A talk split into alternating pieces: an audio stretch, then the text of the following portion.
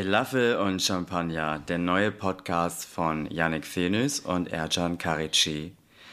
Es geht gleich los, aber vorher Happy Birthday to you.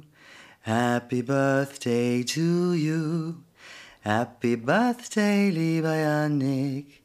Happy Birthday to you. Vielen Dank, lieber Ercan. Aber diese, Sehr gerne. diese Folge kommt doch gar nicht am 15. raus. Ja und? Macht nichts, ne? Guck mal, Leute, wenn ihr jetzt jemanden habt, der Geburtstag hat, dann könnt ihr einfach diese Podcast-Folge nehmen und diesen kleinen Gesangsteil von Ercan vorspielen. Und ihr habt quasi immer euer kleines Geburtstagsständchen von Ercan jetzt in der Tasche dabei. Oh, nee, singst du lieber Yannick? Ah, Mist, ne, dann doch nicht. Dann müsst, Das ihr ja das, rausschneiden. dann müsst ihr das in, der, äh, in dem Moment einfach laut den Namen drüber rufen. Tobias! Und dann ist, läuft es. Silke. Heike. Eugen. Florian. Özlem. wollte es gerade sagen, ein bisschen Ahmads und so reinmachen. So. Also, und weil ja auch jeder jeden Tag eine Person Geburtstag hat, macht das total Sinn. Aber wie geht's dir denn heute, Yannick, an deinem Geburtstag? Wie geht's dir? Was machst du? Woher kommst du? Ich habe gerade Kuchen, ich habe gerade Kuchen im Ofen. Wohin willst du? Ich habe gerade Kuchen im Ofen. Ich muss gleich vielleicht mal ganz kurz ähm, ähm, da zum Ofen und äh, gucken, ob der nicht verbrennt. Cheesecake. American Cheesecake ist der einfachste Kuchen der Welt. Einfach ein paar Keks, äh, Kekse zermanschen unten rein mit Butter und dann einfach Frischkäse, ein Ei, Zucker, bisschen Stärke, fertig. Zitronensaft und dann läuft. Ich, ich schicke euch Habt ihr Link. so traditionelles, traditionelle Kuchenrezepte, die ihr in eurer Familie gerne, denen ihr gerne nachgeht? Meine Mutter macht häufig so einen Rhabarber-Baiser-Kuchen. Früher hat sie immer Donauwelle gemacht. Meine Stiefmutter sozusagen macht sehr gerne so einen sehr geilen, so eine Eierlikörtorte. So einen Eierlikörkuchen mit so einem nussigen Boden und dann so einer Eierlikör-Sahnecreme obendrauf. Ja, ich hoffe, sie, ich, ich tue meinem Vater jetzt nicht unrecht, dass er normalerweise der der den Kuchen macht. Das könnte sein. Ich weiß es nicht. Ich werde nachher äh, sie fragen, wenn sie zum Ka Kaffee kommen. Hm, klingt richtig super. Und sag mal, der Name Venus, woher kommt der eigentlich? Das ist schwierig. Also, meine Verwandten sind aus Friesen, aber ich bin ja in Oldenburg geboren. Darauf lege ich sehr viel Wert. Inzwischen geht's. Früher hatte ich ein Abgrenzungsbedürfnis gegenüber Ostfriesland. Jetzt habe ich mich irgendwie ein bisschen gefangen und habe festgestellt, dass es ein bisschen albern ist. Aber äh, meine Eltern kommen jedenfalls aus Ostfriesland und da gibt es so ein, so ein Kaff, das heißt Feenhusen. Da kommen wir aber nicht her. Ähm, aber das wäre sozusagen ein deutsches Dorf, was diesen Namen trägt. Äh, aber die Schreibweise ist eigentlich niederländisch. Also deutsche Schreibweise wäre mit F-E-H-N und die niederländische ist mit V-E-E-N. Und ich, wenn, immer wenn ich wissen, Feen, Feen, Feenhus, Feen, das ist so ein, es ist so ein Häuser, Feen sind so Überschwemmungsgebiete und Häuser sind dann irgendwie so Ge Häuser in den Überschwemmungsgebieten. Du siehst, ich bin nicht besonders, äh, nicht besonders fest. Kulturell. Aha. Ja, ich, man muss sich so über sowas nicht so unbedingt Gedanken machen. Wenn, aber das fragen Ja. mich manchmal Leute, ob ich Holländer bin. Ja, fragen mich Leute. Ah ja. Ja. Stört dich das, wenn die Menschen dich fragen, woher kommst du? Nee. Hm. Und du? Stört dich das? Manchmal ja. Hm. Kommt drauf an, wie die Frage gestellt ist und kommt drauf an, wie die Person dann mit meiner Antwort umgeht. Woher kommst du eigentlich? Hm. Genau mit der Frage. Ja, ist es dann, ist es, warum ist es, wann ist es, wann ist es okay und wann nicht? Naja, also ich werde tatsächlich immer noch gefragt, woher kommst du? Ja. Und da erinnere ich jetzt eine Frage im letzten Jahr. Da fragte eine Person eben, die ich neu just erst kennengelernt hatte, woher kommst du? Ich sagte, ah, ja, aus, aus Hamburg. War gestern noch in Hamburg, bin jetzt wieder in Hannover. Nee, nee, sagte die Person dann, woher kommst du eigentlich? Und dann meinte ich, ach ja, ich komme aus Altgarbsen, da bin ich ganz ländlich aufgewachsen. Und dann, dann fragte die Person, nein, was sind deine Wurzeln? John. Und dann habe ich gesagt, "Mm, meine Mutter kommt ursprünglich aus Bückeburg, also eigentlich aus Stadthagen, und mein Vater aus Stöcken.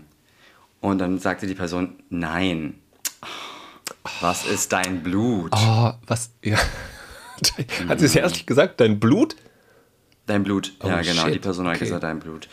Ich muss sagen, die Blutfrage, die habe ich noch nicht so häufig, wurde mir noch nicht so häufig gestellt, vielleicht so drei, vier Mal im Rahmen meines Lebens oder drei, vier Mal im Rahmen von dem, was mhm. ich erinnere. Aber die Woher kommst du Frage, die wird relativ häufig gestellt. Ja, und ja mich stört das schon. Ja, mhm. ja, ja. Also mich stört das nicht, weil, weil ich sozusagen damit nicht verbinde, dass die Leute einen Unterschied zu mir herstellen wollen oder irgendwie mich, mich, mich, mich anders sehen oder ausgrenzen. Ne? Also, also es, ist, es geht nicht darum, aha, was ist, was ist das Nicht-Deutsche? Wie, wie könnte ich feststellen, dass du vielleicht nicht dazugehörst oder so? Das schwingt da nicht mit bei mir, sondern es ist so, ich bin offensichtlich zugehörig, das spricht mir keiner ab. So, ich, ich habe da, da gibt es keine Gefahr der Ausgrenzung, die da irgendwie so mitschwingt. Ähm, mhm. So, deswegen, normalerweise, meistens, wenn ich auf Herkunft angesprochen werde, dann auf, sagt irgendjemand, du kommst aus Norddeutschland, ne? Weil die so redest, ne?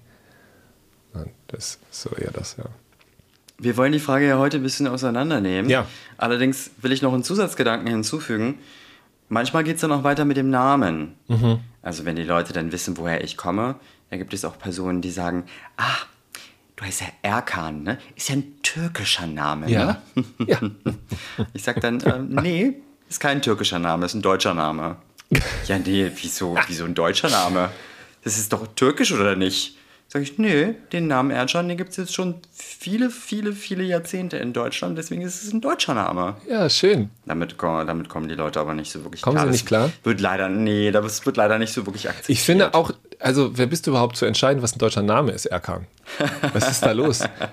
Ich meine, das können ja wohl nur die Tobiases und die Silkes und die Beates entscheiden.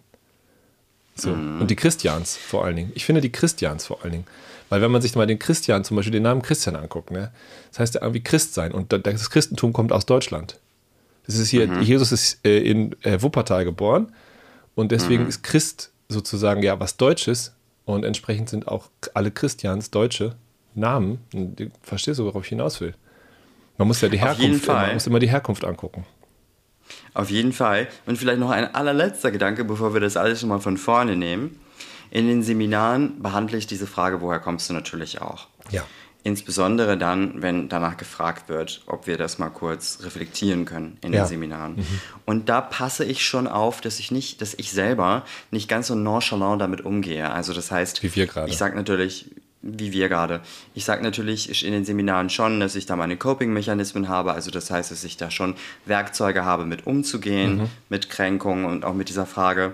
Aber ich versuche es nicht zu promoten oder zu bewerben, dass ich damit jetzt ganz locker umgehe, mhm. weil es einfach unheimlich viele andere Personen also People of Color gibt, also Personen gibt, die Rassismuserfahrungen machen, die damit eben nicht ganz so gut klarkommen, für die das sehr kränkend, schmerzhaft und auch sehr traumatisierend ist, insbesondere auch wenn sie vielleicht aus, wenn es geflüchtete Personen sind, die aus Kriegsgebieten kommen oder aus Ländern kommen mit politischer Unruhe. Ja. Aber vielleicht nehmen wir jetzt nochmal alles von vorne, oder? Ja, äh, ich würde anfangen gerne mhm. mit der Unterscheidung, die du jetzt gerade machst.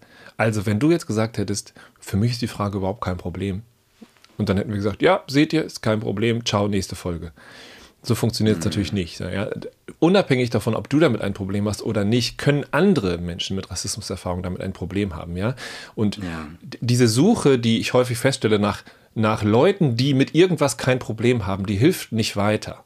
Ja, es geht nicht darum, Regeln aufzustellen oder, oder Empfehlungen auszugeben für, das, für den Umgang mit Menschen, die sich alle gleich fühlen und die alle gleich reagieren, sondern natürlich fühlen Menschen unterschiedlich und gehen unterschiedlich um. Und was wir quasi nur versuchen in der Rassismuskritik immer wieder zu machen, ist Tendenzen aufzuzeigen und zu sagen, pass auf, die Wahrscheinlichkeit, dass sich jemand mit dieser Frage unwohl fühlt, die ist relativ hoch. Ihr werdet immer Menschen finden, die sich damit nicht unwohl fühlen, aber die Wahrscheinlichkeit ist relativ hoch und dafür wollen wir sensibilisieren. Also, liebe Leute, begebt euch nicht auf die Suche nach dem einen Freund, für den es kein Problem ist, sondern guckt eher, okay, es gibt wahrscheinlich trotzdem sehr viele Leute, für diesen Problem ist. Und warum? Das wollen wir mal kurz besprechen. Warum ist, warum ist diese Frage ein Problem?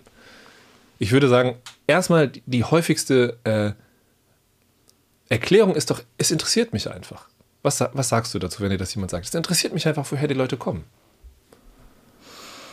Ja, also ich finde die Frage erstmal so grundsätzlich ist kein Problem. Mhm. Wie gesagt, ich finde es problematisch, wenn die Antwort nicht respektiert Aha, wird. Okay, okay. Also wenn man ne, nachfragt, ne, nochmal, woher wirklich, was du gerade beschrieben hast, so. Ja, ganz genau. Also wenn ich eine Antwort gebe und dann fragt man allerdings nach, weil man eigentlich nicht davon ausgeht, dass ich tatsächlich aus Deutschland bin, in Deutschland geboren bin, mhm. obgleich ich eine Migrationsgeschichte habe oder keine Migrationsgeschichte habe, dass diese Antwort also nicht respektiert wird. Ja. Ich verstehe schon sehr, dass es unterschiedliche Kontexte gibt, in denen Menschen sich diese Frage stellen wenn man zum Beispiel auf Reisen ist oder wenn man auf einem Wanderweg sich begegnet oder auch wenn ich an türkische KollegInnen denke oder an Personen denke, die jetzt meinetwegen selber BIPOC sind. Mhm. Insbesondere aber tatsächlich, wenn ich an türkische Personen denke, die fragen sich das ständig, wenn sie sich in Deutschland begegnen. Fragen sie sich ständig, Nerelisin? Das bedeutet, woher, kommst, woher mhm. kommt deine mhm. Familie? Mhm. Und dann mhm. wird diese Frage beantwortet. Aber das ist ein ganz anderer Kontext. Wenn mich eine weiße Person fragt und dann einfach vielleicht auch augenscheinlich schon davon ausgeht, dass ich nicht Deutscher sei, dann impliziert die Frage häufig, dass die Person ja gar nicht, also dass ich ja gar nicht aus dem Ort stammen kann, mhm. an dem ich mhm. lebe oder an dem ich wohne weil ich irgendwie eigentlich anders aussehe, in Anführungsstrichen anders, oder weil ich als fremd, in Anführungsstrichen fremd wahrgenommen werde. Mhm. mhm. Das ist ein großes Problem. Kann Und ich Menschen da einmal... Mit, ja. ja, weil du machst ja gerade diese Unterscheidung. Die Frage ist, also die Unterscheidung ist, wer fragt dich? Und, und für mich so als weiße Person war das irgendwann mal so ein Klick. Ich glaube, ich habe das bei Alice Haas das gelesen in diesem Buch, was weiß ich nicht über Rassismus hören wollen, aber wissen sollten oder so wo sie sagt, die, die, es ist doch, ist doch entscheidend, ob es quasi eine Suche nach Gemeinsamkeit ist oder eine Suche nach Unterschieden. Ja, und wenn ich dich das jetzt frage, dann, dann und ich nehme dich als Nicht-Deutsch wahr irgendwie, dann ist das zwangsläufig eine Suche nach Unterschieden. Also ich, ich gucke, was ist das Nicht-Deutsche an dir? So, was ist das, was uns unterscheidet, vermeintlich unterscheidet? Und wenn dich jetzt andere Menschen mit einer türkischen Geschichte fragen, dann suchen die ja nach Gemeinsamkeiten. Oder es muss ja gar keine türkische Geschichte sein, es kann auch eine arabische, afrikanische, was auch immer Geschichte sein. Und so, so, so habe hab ich es sozusagen für mich verstanden, dass die Frage war, okay, worum geht es hier eigentlich? Ja? Was wird hier aufgemacht? Wird hier quasi eine, eine Gemeinschaft aufgemacht? Versucht man sich über eine Gemeinsamkeit kennenzulernen? Oder sagt man, hm, irgendwas in dir ist irgendwie anders als, als das, was ich hier als normal definiere. Irgendwas ist, irgendwas ist anders, Erkan. Und dann, mhm. und dann geht man da auf die Suche nach diesem, nach diesem anderen, ja, nach dieser Unterscheidung. Äh, und deswegen ja auch diese Nachfragen. Ne? Und dann wird sozusagen, nee, nee, nee, Erjan, du entscheidest nicht, woher du kommst. Das, das mache immer noch ich für dich, ja? weil ich sozusagen vertrete hier die, das Deutschsein. Und wenn du sagst, du gehörst zu Deutschland, dann musst du sozusagen erstmal erstmal an mir vorbei. So, ich bin hier wieder Vertreter der Mehrheitsgesellschaft und ich erlaube dir, deutsch zu sein oder eben auch nicht, wenn ich sage, nee, nee, nee, nee, Moment mal woher kommst du eigentlich mhm. wirklich? Ja, und ein Begriff, der mir so in den Sinn kommt, wenn ich höre, was du sagst, ist auch dieser Begriff Othering, ja. beziehungsweise jemanden vermeintlich anders machen, mhm. jemanden fremd machen und auch so einen Gedanken aufbauen, wir gegen ihr mhm. oder wir gegen sie oder dieses du gehörst eigentlich nicht zum Großen und Ganzen zum mehrheitlichen Wir. Ja, das Gegen ist vielleicht ein bisschen krass, ne? Das ist sicherlich nicht intendiert. Da geht es jetzt nicht darum, gegeneinander zu stellen, aber alleine die Grenze zu ziehen, ähm, reicht ja schon für das Gefühl, diese Grenze wahrzunehmen, ja. Also. Ja, aber diese Fragen können trotzdem zu so einer Wir gegen sie Mentalität mhm. beitragen. Ja, ja. Und, und das ist auf jeden Fall problematisch. Auch wenn es interessiert gemeint ist. Wir alle, wir wissen ja oder wir hören ja immer wieder, speziell im Kontext Rassismuskritik, dass die Absicht keine große Rolle spielt. Mhm. Also immer wieder dieses Gedankenbild, wenn ich dir mit meinem Fahrrad über die Füße fahre, ja. dann hat es dir trotzdem wehgetan, auch wenn ich es eigentlich nicht böse gemeint ja, habe. Und ja, du kannst es, oder diese weiße Person, die mich jetzt in meinem Gedankenbeispiel fragt, kann es noch so interessiert und leidenschaftlich fragen, wie sie möchte. Es kann trotzdem sein, dass ich das als sehr ermüdend und als sehr erschöpfend wahrnehme. Mhm immer wieder mhm. diese Frage mhm. zu beantworten. Mhm. Das ist was, was für mich nochmal sehr wichtig war. Einerseits vielleicht ein kleiner Hinweis. In, man lässt sich leicht zu der Aussage hinreißen, die Absicht spielt keine Rolle. Das würde ich nicht sagen. Also die Absicht spielt schon eine Rolle, aber sie entscheidet letztlich nicht, ob etwas wehtut oder nicht. Natürlich ist es ein Unterschied, ob du mir mit voller Absicht über die Füße fährst oder aus Versehen äh, auch für meinen Schmerz und mein Gefühl dazu. Und so denke ich, ist es bei der Frage auch. Also, aber, aber trotzdem ist das nicht das letztlich Entscheidende für, für die Frage, ist es rassistisch, fühlt es sich ausgrenzend an? Und, und du sprichst nochmal diese Wiederholung an. Das war für mich auch sehr wichtig, das zu verstehen. ähm, Bisschen anderes Beispiel, soll überhaupt kein Vergleich sein, aber ich habe ich hab ja Zwillinge, mhm. ja. Ich habe Zwillinge ja. und wenn man mit einem Zwillingskinderwagen durch die Straßen fährt, wird man permanent angesprochen. Und das sind fast immer wohlmeinende, nette ähm, Kommunikationsversuche, ja. Aber ich, ich, bin halt einfach auch häufig einfach gerade überhaupt nicht in der Stimmung oder habe gar keinen Bock mhm. oder denke mir, okay, diese Formulierung habe ich jetzt auch schon 50 Mal gehört, oh, das ist ja voll der Segen. Und ich denke mir, es ist voll anstrengend, Mann. Lass mich in Ruhe.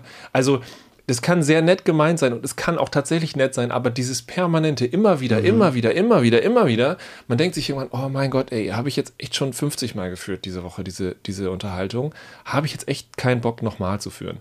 Und bei diesem Beispiel, das ich jetzt bringe, da geht es ja überhaupt nicht um, um einen Ausschluss oder um ein nicht dazu zu gehören, sondern da geht es einfach nur darum, immer den gleichen Kram nochmal erzählen zu müssen. Äh, völlig ohne rassistische Konnotation. Das hat ja damit gar nichts zu tun und trotzdem ist es nervig. Und bei, mhm. bei Rassismus, ein Satz noch, Rassismus wird nicht, ist nicht schlimm oder ist nicht gravierend, weil eine Person einmal dich in deinem Leben fragt, woher kommst du, sondern weil das so häufig passiert. Ja, weil das so häufig passiert und sozusagen von so vielen Leuten passiert, ist auch klar, okay, da steckt irgendwas anderes dahinter als einfach nur ein Interesse. Da steckt irgendwie ein Weltbild dahinter, auch wenn die Leute es überhaupt nicht böse meinen und auch wenn die Leute progressiv sind und, und, und alles Mögliche. Aber da steckt was dahinter, mhm. was, was äh, auch man den Leuten nicht vorwerfen möchte oder ich nicht. Das, das steckt in der Gesellschaft natürlich auch drin, ja, wie wir Gesellschaft denken, wie wir uns denken, wie wir Deutsch denken, ja, was ist überhaupt Deutsch, wer kann Deutsch sein? Ähm, so, Erdjan kann kein deutscher Name sein, so, diese Idee, da steckt ja was dahinter, wie wir uns unser, unsere Gesellschaft vorstellen. Und das wird halt immer wieder transportiert. Ja, nicht nur in dieser Frage, auch immer in, in ganz anderen Fragen. Ja, wenn ich, wenn kurze, kurzer Exkurs, wenn ich irgendwie in, in Schulklassen mhm. höre, die muslimischen und die deutschen Schüler. Und ich denke, nee, nee, die muslimischen Schüler sind auch deutsch. Lass uns versuchen, mhm. lass uns lernen, dass Deutschsein viel mehr sein kann, als irgendwie Janik zu heißen und Tobias und Beate und Silke. Mhm. Ja, nebst diesem Gedanken der Wiederholung denke ich auch an so eine Form der Summierung, also mhm. an etwas, was sich sozusagen ja. addiert. Was meine ich damit? Es gibt Personen, die hören ja nicht nur, nur in Anführungsstrichen, die Woher kommst du Frage, sondern die machen auch nochmal ganz andere Alltagserfahrungen ja. im Kontext Rassismus. Ja. Sie, werden, sie werden berührt, sie werden in den Haaren berührt, ihr Körper wird berührt, ihnen wird vielleicht, was keine Kleinigkeit ist, das Kopftuch runtergezogen, sie werden kontrolliert, sie werden absichtlich und extra kontrolliert, mehr als andere Personen, beziehungsweise mehr als weiße Personen, beispielsweise in der Bahn ja, oder vor der Polizei. Ja. Also, lange Rede, kurzer Sinn, sie hören ja nicht nur die Woher kommst du mhm. Frage, sondern sie machen ganz unterschiedliche, vielschichtige, alltägliche Ausgrenzungserfahrungen. Und da gibt es gewisse Personen, die auch von sogenannten Mikroaggressionen mhm, sprechen mhm, ja. Und das Bild dieser Mückenstiche nehmen. Also wenn du vielleicht mal einen oder anderen, den einen oder anderen Mückenstich am Tag hast, das ist nicht ganz so schlimm. Aber wenn du täglich mehrere Mückenstiche bekommst über den ganzen Körper und das dann über viele Wochen, Monate oder Jahre, kann einen das verrückt machen, kann einen das krank machen. Deswegen sagt man auch unter anderem, Rassismus tötet. Es bleibt also nicht nur bei dieser Woher kommst du Frage, sondern es gibt Menschen, die machen vielschichtige, unterschiedliche, andere Erfahrungen, Ausgrenzungserfahrungen und das auch tagtäglich. Und vielleicht ein allerletzter Punkt, vielleicht von mir ganz individuell. Ich persönlich ich möchte gar nicht so gerne über Herkunft sprechen. Ja. Mir mhm. fällt es auch total schwierig, am Ende des Tages, wenn ich mich dazu pressiert fühle, jetzt unbedingt etwas sagen zu müssen, zu sagen, ja, okay, ich bin Deutscher oder ja, ich bin Europäer. Mhm. Ich möchte gar nicht so gerne über Herkunft sprechen. Ja, ja. Ja, die, also die Frage nach Herkunft ist auch letztlich, du hast es vorhin schon angesprochen, kann eine unglaublich intime Frage sein. Ja, also woher kommen wir? impliziert ja, auf einmal sind unsere Eltern irgendwie im Bild, unsere Großeltern. Wenn wir, wenn es tatsächlich eine Migrationsgeschichte gibt, die da, die da angesprochen wird, vielleicht sind diese Menschen geflohen, vielleicht haben sie Menschen auf ihrer Flucht verloren, vielleicht sind sie politisch, äh, politische Flüchtlinge oder was auch immer. Also da, da, das ist sozusagen als Einstiegsfrage, gräbt das extrem tief und, und, mhm. und sozusagen berührt so viel Persönliches, Intimes einer Geschichte von Menschen, das würde man das würde man, das macht man ja sonst auch nicht, ja, wenn man Menschen äh, keine Migrationsgeschichte zuschreibt und man sieht die auf der Straße und sagt, hallo, wie geht's? Woher kommst du eigentlich? ähm, dann akzeptiert man die Antwort aus Hannover oder Bad Salzuffeln.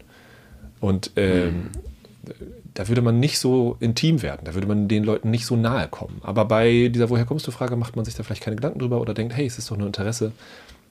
Und ähm, entscheidend ist doch, wie ich es meine. Und das ist leider nicht so. Mhm. Vielleicht noch ein beruhigender Gedanke. Also, ich reise auch viel, bin in meinem Studium viel gereist. Und, und häufig sagen mir Leute so, ja, aber ich bin selber auch gereist und, ne, ne, und ich, ich finde es einfach spannend und kulturelle Hintergründe und blablabla. Verstehe ich alles, ja. ja aber äh, erstens signalisiert man mit dieser Frage, ja, das, was, woher du kommst, ist das Wichtigste, was es über dich zu wissen gibt. Und das haben wir uns so antrainiert als Gesellschaft. Wir fragen immer nach Geschlecht und nach Religion und nach Herkunft, als wären das die wichtigsten Dinge, die man über Menschen wissen kann. Ja, wir fragen nicht nach Hobbys oder nach, keine Ahnung, welches Buch hast du als letztes gelesen? Ja, wie, wie, würde sich die Gesellschaft verändern, wenn wir uns angewöhnen würden, das zu fragen? Hey, welches Buch hast du als letztes gelesen? Und darüber würden wir ins Gespräch kommen. Was für andere wunderbare Gespräche würden daraus entstehen? Und zweitens, wenn ihr halt nicht über Bücher reden wollt, sondern über, über Herkünfte und kulturelle Hintergründe, was auch immer, wenn ihr Leuten begegnet und ihr lernt diese Leute kennen, irgendwann wird es zur Sprache kommen, da bin ich mir hundertprozentig sicher. Weil das ist ja kein Tabuthema. Es geht ja nicht darum, niemals darüber zu sprechen, woher Menschen eingewandert sind oder ihre Eltern oder ihre Großeltern. Meistens kommt es irgendwann zur Sprache, weil die Leute selber Lust haben, darüber zu sprechen.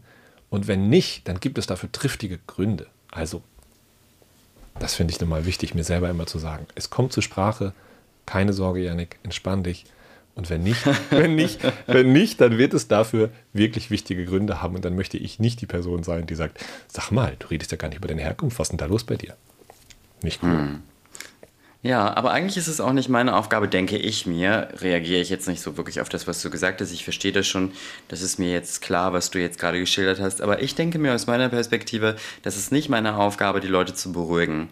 Also es ist nicht meine Aufgabe, ihnen die Tipps zu geben, damit die weiße Person, die irgendwie ihr Interesse nicht in Schach halten kann, sich letztendlich beruhigt fühlt. Also natürlich gibt es unheimlich viele Synonymfragen, die man stellen könnte, zum Beispiel, welche Sprachen sprichst du, wo bist du aufgewachsen und so weiter und so fort. Das ist mir schon klar. Aber ich würde lieber den Tipp geben, dass man irgendwie dieses innere, diesen inneren Drive, diesen inneren Motor, den wir vielleicht Neugier nennen könnten, dass man versucht, das ein bisschen unter Schach mhm. zu halten mhm.